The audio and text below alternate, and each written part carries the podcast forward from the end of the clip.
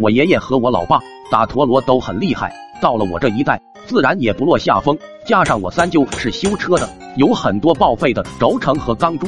我的陀螺做好以后，上面都会套一个钢盔。所谓钢盔，就是轴承的外圈。凭借这得天独厚的硬件优势，加上我爷传的精湛技术，击败了村里一众的小伙伴，成了村里当之无愧的陀螺王。可是好景不长，记得那是一个寒冷的冬天，我正在家里吃饭，二狗子急匆匆的跑进来，不好了，不好了！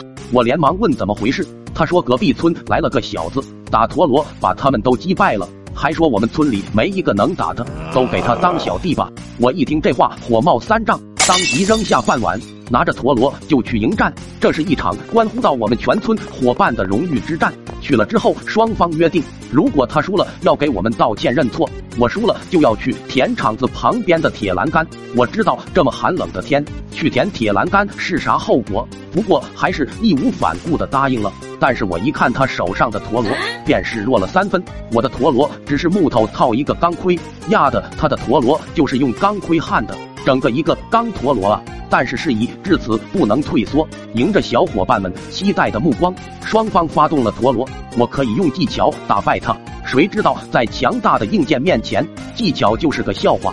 我陀螺刚接触到他的陀螺，火花一溅，立马就被弹飞了，秒叔。这是我从未有过的战绩，我不服啊！有本事你等着！切，尽管放马过来！我冲着二狗子就说道：“二狗子，快去喊我爸！”愿赌服输，我去舔了铁栏杆，毫无意外的被粘在了上面。不一会，二狗子就把我爸叫来了。我爸冲着我吼道：“真他妈丢人！看老子是怎么赢的！”结果一上去就输了，也过来舔在了栏杆上，夹着舌呜呜啦啦的说道：“我爷来了以后，看着两个不中用的东西，甚为恼火。爷传你们的技术都用哪去了？一个小崽子都对付不了。”指着我爹。特别是你，特么的丢不丢人？老爹欲哭无泪，老爷子成了大家最后的希望，可惜希望顷刻间破灭。老爷子也过来舔上了铁栏杆，